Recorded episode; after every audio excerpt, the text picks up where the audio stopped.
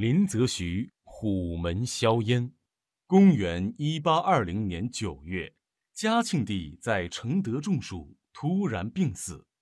皇子民宁继位，改元道光，世称道光帝，也叫清宣宗。道光帝除了同他父亲一样，疲于应付国内此伏彼起的反清起义外，还面临了另一重危机，即外国资本主义势力的侵略和威胁。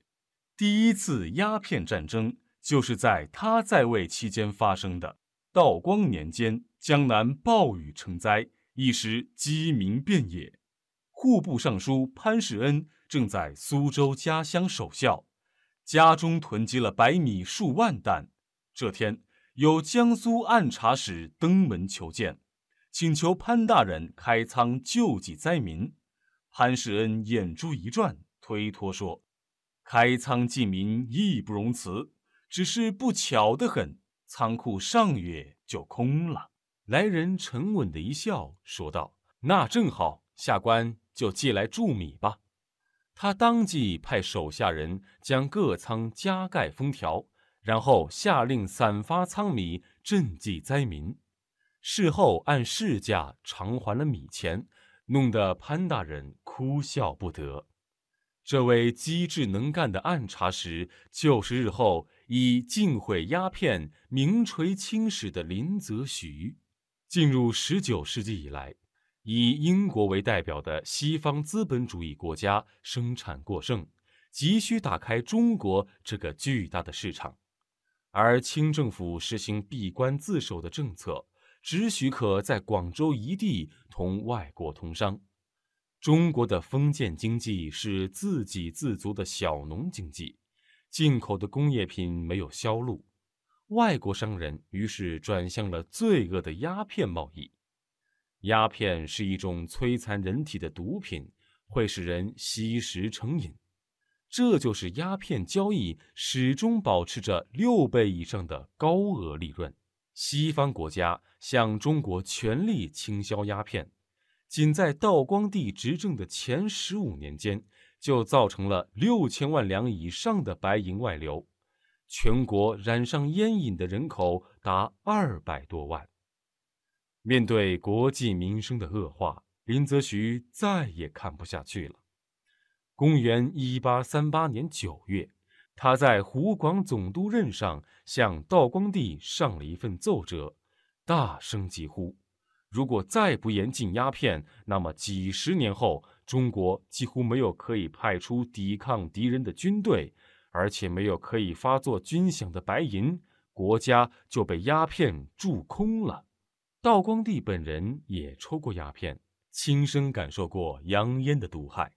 林则徐的警告使他触目惊心，于是他特命林则徐为钦差大臣。前往广州查禁鸦片。公元一八三九年三月，林则徐到了广州。外国烟贩和勾结他们的洋行商人起初并没有把他的到来放在心上。他们知道清朝官员都爱钱，只要花上银子，没有过不了的关。于是，他们派颐和洋行的老板武少荣为代表去求见林则徐。暗示贿赂的数目，可这一回烟贩们的如意算盘打空了。林则徐听完了来意，拍案而起，怒斥道：“本大臣不要钱，只要你的脑袋！”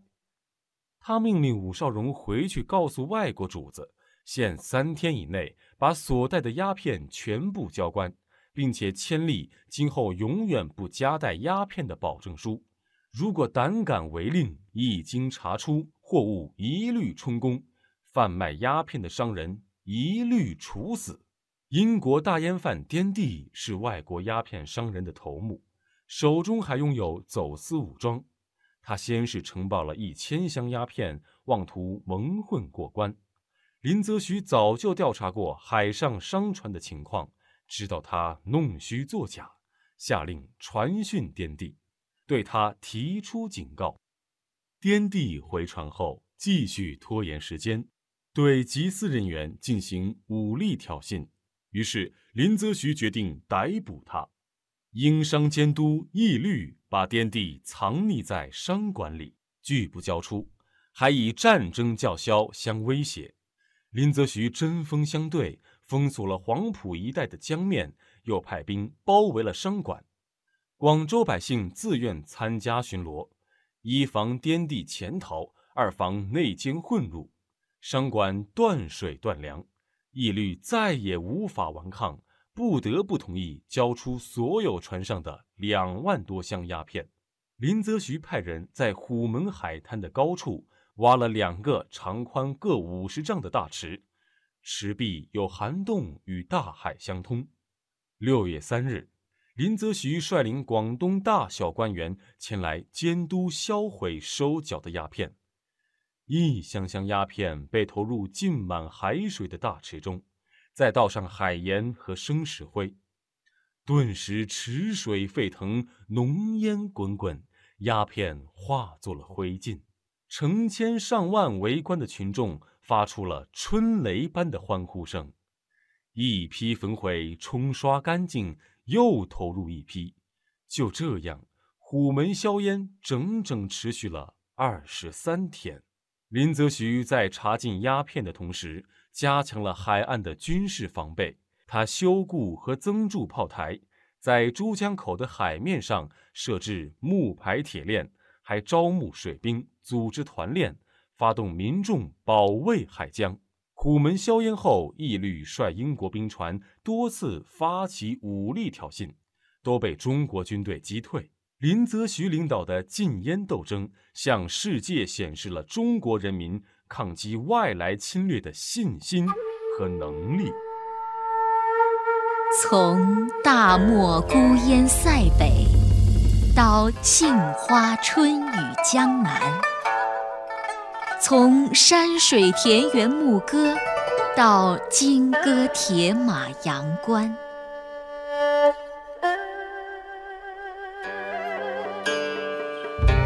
诗心、诗情、诗意，一直未走远。这里是。中华风雅颂。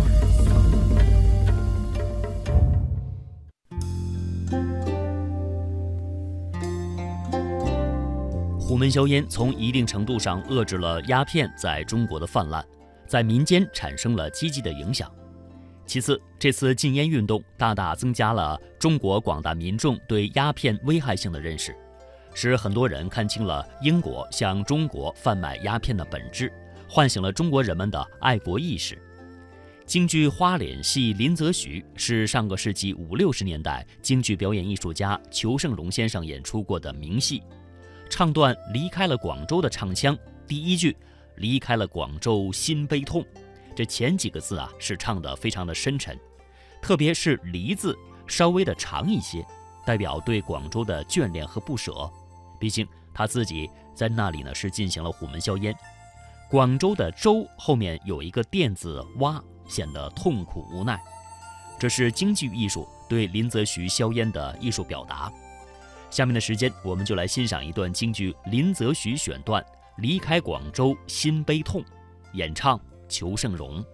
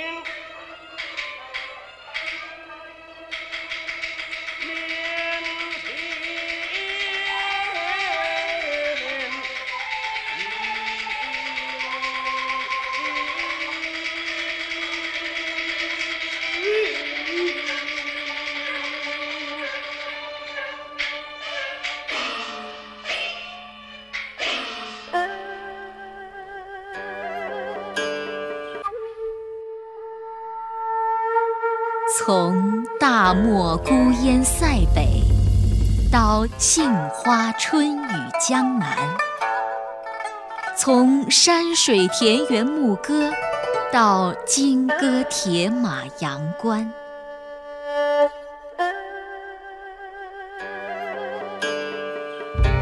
诗心、诗情、诗意，一直未走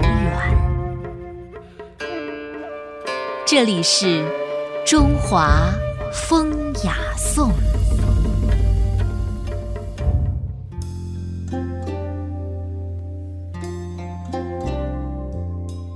林则徐在中国有民族英雄之誉，很多艺术作品都对他的形象进行了塑造。下面的时间，我们来欣赏一段历史故事影片《林则徐》的录音剪辑。哎，大人，啊，炮台已经拆了，哎，水勇啊也都打发走了。嗯，好，明天就出榜安民啊！好好好。安民榜贴出来了，老百姓奔走呼叫，前往观看。只见上面写着：“天朝声威赫赫。”夷人闻风设伏，而百姓黎民各安生计，毋庸自扰。有些人信以为真，欢天喜地，以为天下从此太平。然而，无情的事实把幻想打得粉碎。开炮！当琦善履行了一切条件以后，英国侵略者背信弃义。又向广州发动了进攻。英军炮火猛烈，清军几门杂牌炮无法抗敌。海滩上，几十条满载英国海军的兵船，甲虫似的游到岸边。一部分英军跳上沙滩，强行登陆，直冲山上。大营门前，关天培拿着望远镜，瞭望着敌众我寡。敌强我弱的危急局面，唯一的指望就是广州援兵能够及时赶到。敌人炮火命中了营门，烈焰冲天。孙长庆一马冲进大营，滚下鞍来。军门，启上大人束手没办法救兵。禀报军门，鬼子三面包围炮台了。关天培向下一看，身穿红衣、头戴高盔的英兵。漫山遍野而来，深知大势已去。他奔进营帐，双手捧出水师提督的官房大印，走到孙长庆面前，把这个交给你。什么？我绝不能让天朝的大印落在鬼子的手里。军们，你回去见林大帅，请大帅转奏皇上，就说臣关天培为国尽忠了。孙长庆吓呆了，不敢接印。你走吧，大营帐塌了，我至死也不离开你。关天培唰的拔出半截腰刀，你走吧。关天培在哀求了，孙长青只好接应，向关天培叩拜绝笔。军门，左炮台失守了。关天培急忙从炮垒引到分路。看到只剩两名军士把守着最后一门山炮，他飞步奔到炮座，和两个军士一起用尽平生之力，对准敌兵猛射。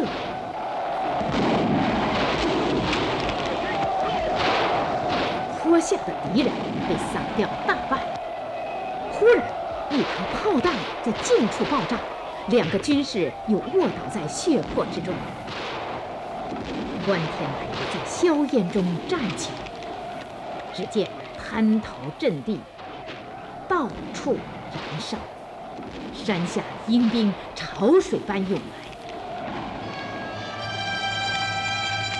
他毅然拔出腰刀，面向大海，目视敌人，英勇就义。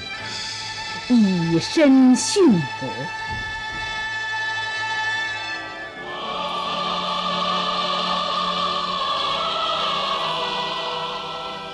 远处天际，霞光如血，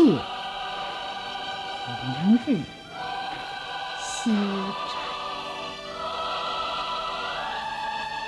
群山肃立，江河呜咽。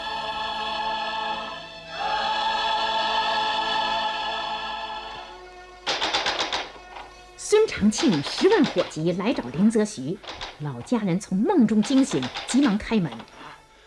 林大人呢？在里面。林大人，什么事？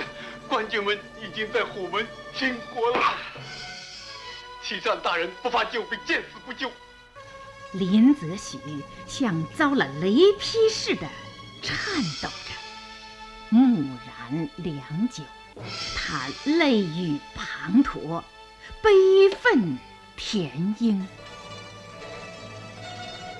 我找他去。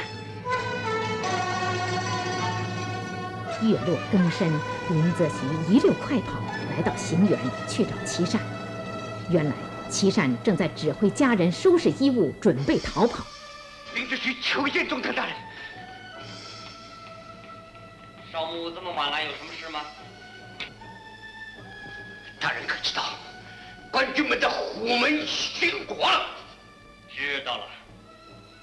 关天培身为水师提督，临阵退敌无方，不足惜。你为什么按兵不动，坐视不救？我的兵要守广州，可虎门一失，眼看就要兵临城下。本大臣自有退兵之计。古语说得好，养兵千日，用在一朝。我林则徐深受国恩，上要对得起宗庙社稷，下要无愧黎民百姓。我再求中堂大人，能允我戴罪立功。你给我三千人马，我死守珠江水口。要是打不退洋人，甘愿粉身碎骨。你这条心到今天还不死啊？啊？切！林则徐十分意外，连忙整饰衣冠，出厅迎接圣旨。林则徐着重发配到夷离，效力赎罪，即由该处起戒，钦此凌迟。林则徐庄严地站了起来，他轻蔑地望了齐善一眼，昂然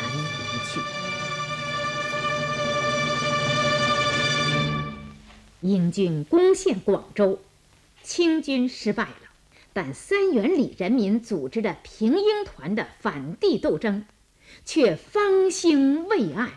一八四一年五月三十日，当义律领着一队英兵向广州城北三元里开去的时候，邝东山、麦宽、阿宽嫂他们正在三元古庙里组织老百姓，准备迎击侵略者的到来。他们有的拿着长矛大刀，有的拿着锄头铁锹。忽然，一个青年从庙外飞奔进来。杨贵已经到了村口了。啊？安排好了吗？好了。只见邝东山走到神案旁边，虔诚地跪了下来。大帝，显显圣吧，杀了洋鬼子，给你换金身。他又在神案上请了一面三角令旗。领着大家宣誓：旗进人进，旗进人进，旗退人退，旗退人退，打死无怨，打死无怨。走吧。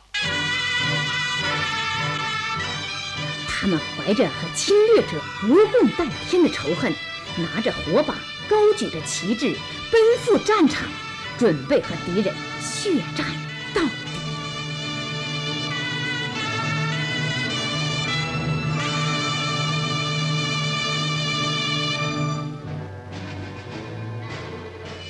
前面山岗上，义律带领着一队散兵在摸索前进。乡亲们，杀鬼子！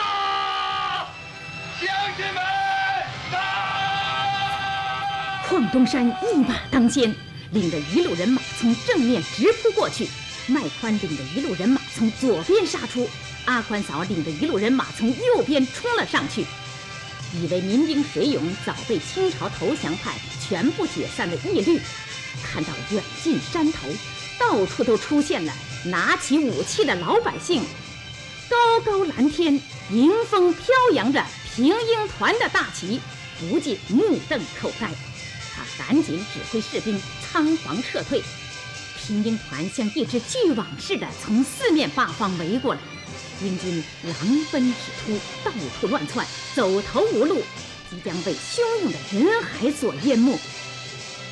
这时候，林则徐正在起界伊犁的高高山道上，只见他勒马长亭边，欣慰的眺望着惊心动魄的战斗景象。